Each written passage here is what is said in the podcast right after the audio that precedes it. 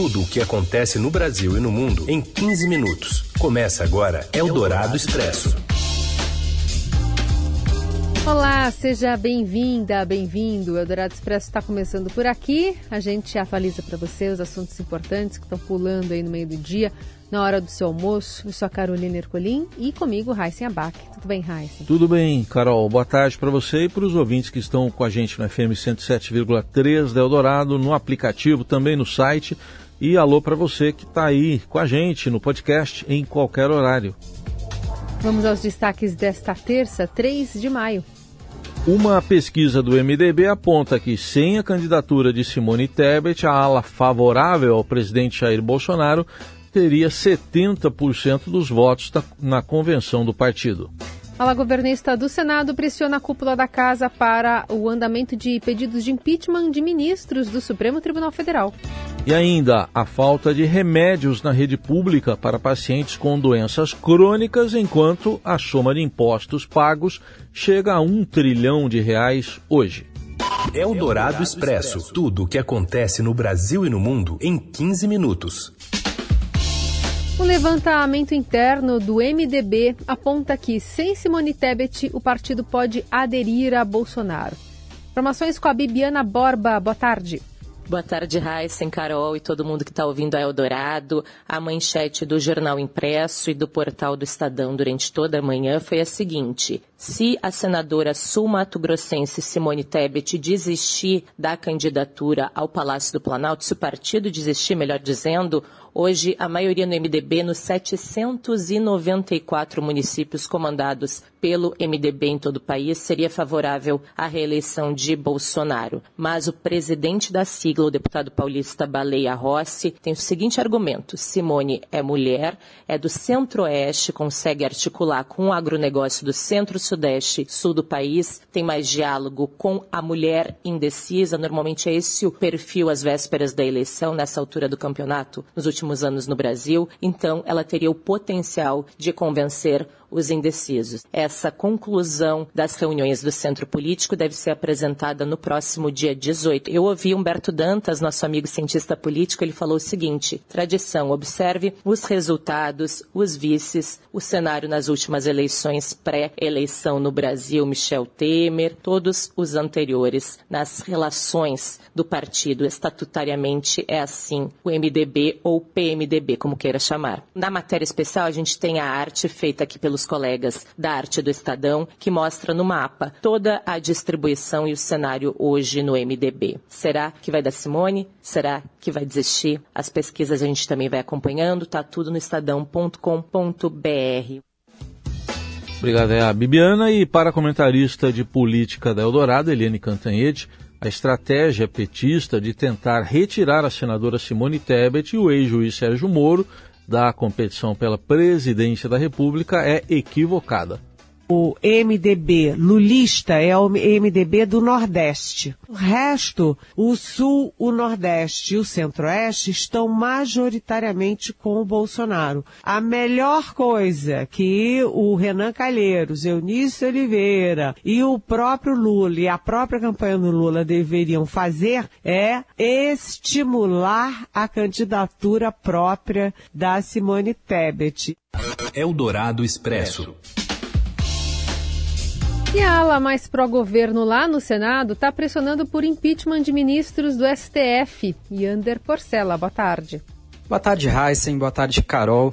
Olha só, apesar da aparente trégua do presidente Jair Bolsonaro no embate com o Supremo Tribunal Federal, a bancada governista no Senado e também os bolsonaristas na Câmara foram acionados pela Casa Civil para pressionar o Congresso na tentativa de acelerar a tramitação de pedidos de impeachment de ministros da Corte. Na esteira do caso Daniel Silveira, deputado que foi perdoado pelo presidente após ser condenado por ataques à democracia, senadores aliados do Palácio do Planalto querem que o presidente do Senado, Rodrigo Pacheco, coloque em votação um projeto que estabelece um prazo de 15 dias para que um pedido de impeachment dos ministros do STF seja avaliado pela cúpula da casa. Atualmente há 27 pedidos de impeachment de ministros da corte sem análise no Senado, 12 deles contra Alexandre de Moraes, um dos principais alvos do presidente Bolsonaro no STF. Esses processos dependem primeiro de uma decisão de Pacheco. No ano passado, o presidente do Senado rejeitou um pedido protocolado por Bolsonaro contra Moraes. Pacheco foi o primeiro a vir a público defender o direito de Bolsonaro de conceder perdão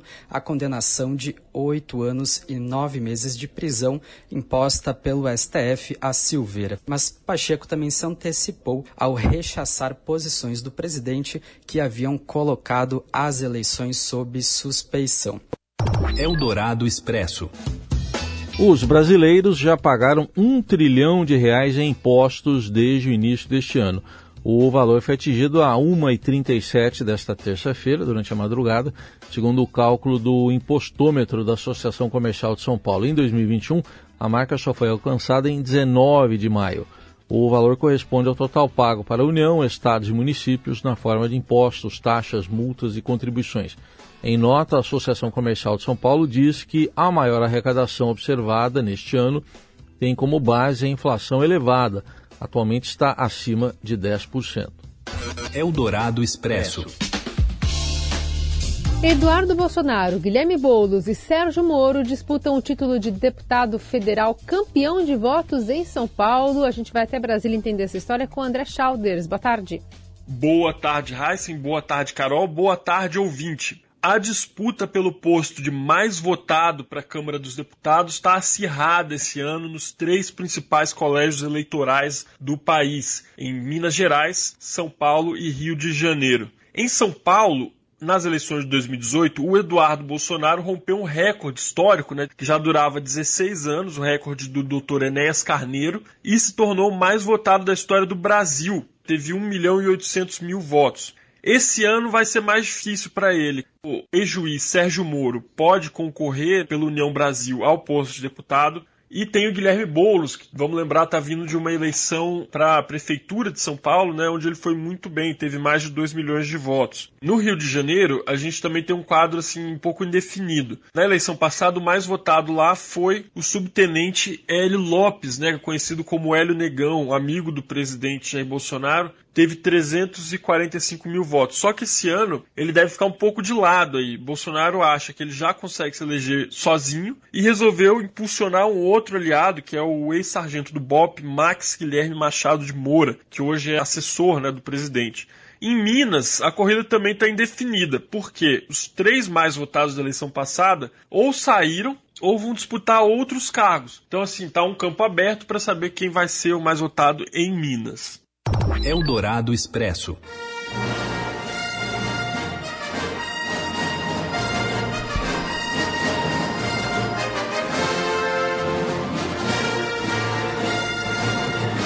Termina amanhã o prazo para tirar ou regularizar o título de eleitor e a corrida de última hora para convencer jovens de 16 e 17 anos a pedirem o documento mobilizou até Luke Skywalker. Por isso que a gente está ouvindo aí essa trilha. A pedido de um fã brasileiro, o ator Mark Hamill tuitou o lembrete citando a famosa frase Jovens do Brasil. Aí ele coloca lá 4 de maio em inglês Be with you all. Ele não está sozinho não. Leonardo DiCaprio, Mark Ruffalo e fãs de personagens da Marvel, de artistas brasileiros e estrangeiros e também do K-pop entraram no, momento, no movimento que inclui até grupos bolsonaristas também. May the Force Eldorado Expresso.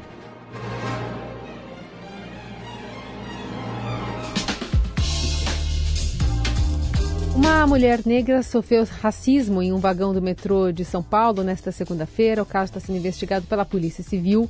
O Élica Ribeiro, que é do Rio de Janeiro, estava no vagão com o irmão e o pai. Segundo ela, uma mulher branca de cabelos loiros que estava sentada ao seu lado pediu para que ela tomasse cuidado com seu cabelo, que poderia passar alguma doença. O irmão de Wélica, Jonathan Ribeiro, viu a cena e começou a filmar a discussão. Revoltados, os outros passageiros gritaram racista para a mulher e impediram sua saída até a chegada da polícia militar. Eldorado Expresso. O Brasil registrou nos quatro primeiros meses deste ano o mesmo nível de casos de dengue de todo o ano de 2021. Foram 542 mil até 23 de abril, segundo dados do Ministério da Saúde, divulgados nesta segunda-feira. No ano passado inteiro, o país teve 544 mil casos. A região centro-oeste apresentou a maior taxa de incidência de dengue, com 920 casos a cada 100 mil habitantes, e a alta foi puxada pelo estado de Goiás. Eldorado Expresso. Por causa da falta prolongada de remédios, pacientes gastam mais, relatam dores e peregrinação por farmácias. Leão Ferrari, boa tarde. Oi, oi, Carol, Heisen e ouvinte da rádio Eldorado. Eles precisam da medicação para sair de casa, se locomover e ter qualidade de vida. Mas desde o início do ano, conseguir os remédios virou um desafio peregrinação por farmácias e postos de saúde, dores e gastos fora dos planos. Entraram na rotina de pacientes de doenças crônicas, como Parkinson e lupus. Eles são vítimas da crise de desabastecimento no setor farmacêutico que o Brasil vive nas últimas duas semanas. Faltam produtos desde os mais básicos, como antibióticos e dipirona, aos de alto custo secretarias de saúde e entidades do setor relatam problemas no fornecimento pelo Ministério da Saúde e dificuldades de importação de insumos por causa do lockdown na China e da guerra na Ucrânia. Desde fevereiro, sem o infliximab, a retocolite ulcerativa da estudante Joyce Lopes, de 39 anos, entrou em crise novamente. Ela mal consegue sair de casa e vai mais de 20 vezes ao banheiro em um mesmo dia. A moradora de Guarulhos retira o remédio biológico na farmácia de alto custo do SUS. Eduardo Tenório, de 48 anos, convive com lupus, vasculite autoimune, hipertensão e desde agosto com uma ferida aberta na perna esquerda. Ele relata enfrentar desde janeiro dificuldades para conseguir analgésicos, antibióticos, placas especializadas e insumos básicos como gaze e ataduras. A maior preocupação para ele é com a ferida. Ele tem medo que ela ative o lupus. Eldorado Expresso. As forças russas voltaram a disparar hoje foguetes contra o complexo siderúrgico em Mariupol, no sul da Ucrânia. Autoridades locais disseram que 200 civis ainda estão presos no local, apesar da retirada de mais de 100 pessoas no último final de semana. O ataque ocorreu após um breve cessar-fogo mediado pela ONU em torno do complexo siderúrgico, que é o último reduto da resistência de combatentes ucranianos na cidade. A prefeitura informa que mais civis ficaram presos em bunkers, abrigos antiaéreos e túneis sob o complexo e cerca de 100 mil permaneceram no resto da cidade. O exército russo disse que 126 pessoas deixaram Mariupol em comboios seguros entre sábado e domingo, da siderúrgica e de distritos de Donetsk, controlados pelos separatistas ucranianos que apoiam a Rússia. A guerra na Ucrânia completa 69 dias nesta terça. Eldorado Expresso. E outra guerra conservadora nos Estados Unidos contra o direito do aborto atingiu um novo patamar ontem, com o vazamento de um rascunho de um acórdão da Suprema Corte para tirar da prática a sua proteção constitucional.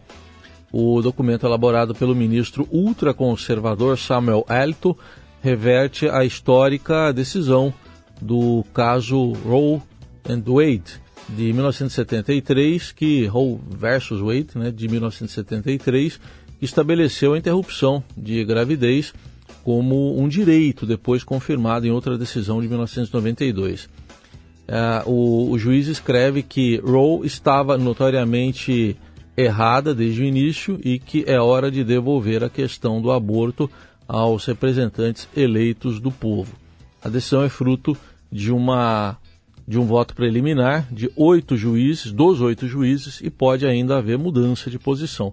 Se não ocorrer, os estados passam a poder legislar sobre o aborto. Poderiam proibir, até em casos extremos, como o de fetos anencéfalos ou gravidez fruto de estupro ou de incesto desde que o ex-presidente Donald Trump estabeleceu uma maioria ultraconservadora de 5 a 3 na corte, estados do Sul vêm aprovando leis anti-aborto, apostando justamente nessa reversão do Roe and Wade.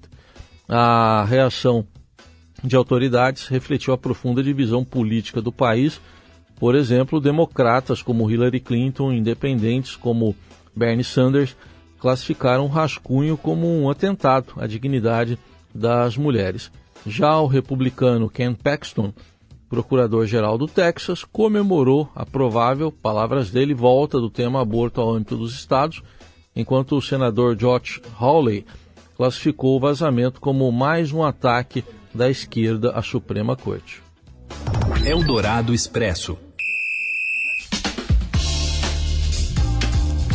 E o treinador do Real Madrid, Carlo Ancelotti, afirma que o time espanhol será seu último clube antes da aposentadoria.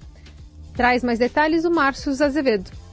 Olá, boa tarde. Carlo Ancelotti se tornou o primeiro treinador a conquistar pelo menos uma vez o título das cinco principais ligas da Europa no último sábado, ao ser campeão espanhol pelo Real Madrid. Ele já havia sido campeão italiano pelo Milan, campeão alemão pelo Bayern de Munique, campeão inglês pelo Chelsea e ainda campeão francês pelo Paris Saint-Germain. A trajetória vitoriosa do treinador italiano, no entanto, pode estar perto do fim. Aos 62 anos, o treinador admitiu que o trabalho no Real Madrid será o último da sua carreira. Ele, por enquanto, tem mais duas temporadas temporadas de contrato. Ele chegou para assumir a vaga que era de Zidane, já conquistou esse título espanhol e, se tudo der certo, pode continuar por mais duas. Mas todos sabemos que o futebol é resultado. Então, para que ele possa terminar a sua carreira de maneira vitoriosa, ele tem que conseguir isso dentro de campo. E o próximo desafio, claro, já é a Liga dos Campeões. O Real Madrid tenta chegar a mais uma final e enfrenta o Manchester City de Pep Guardiola. No jogo de ida, 4 a 3 para os ingleses lá na Inglaterra. Ou seja, para avançar, o Real Madrid terá que ganhar por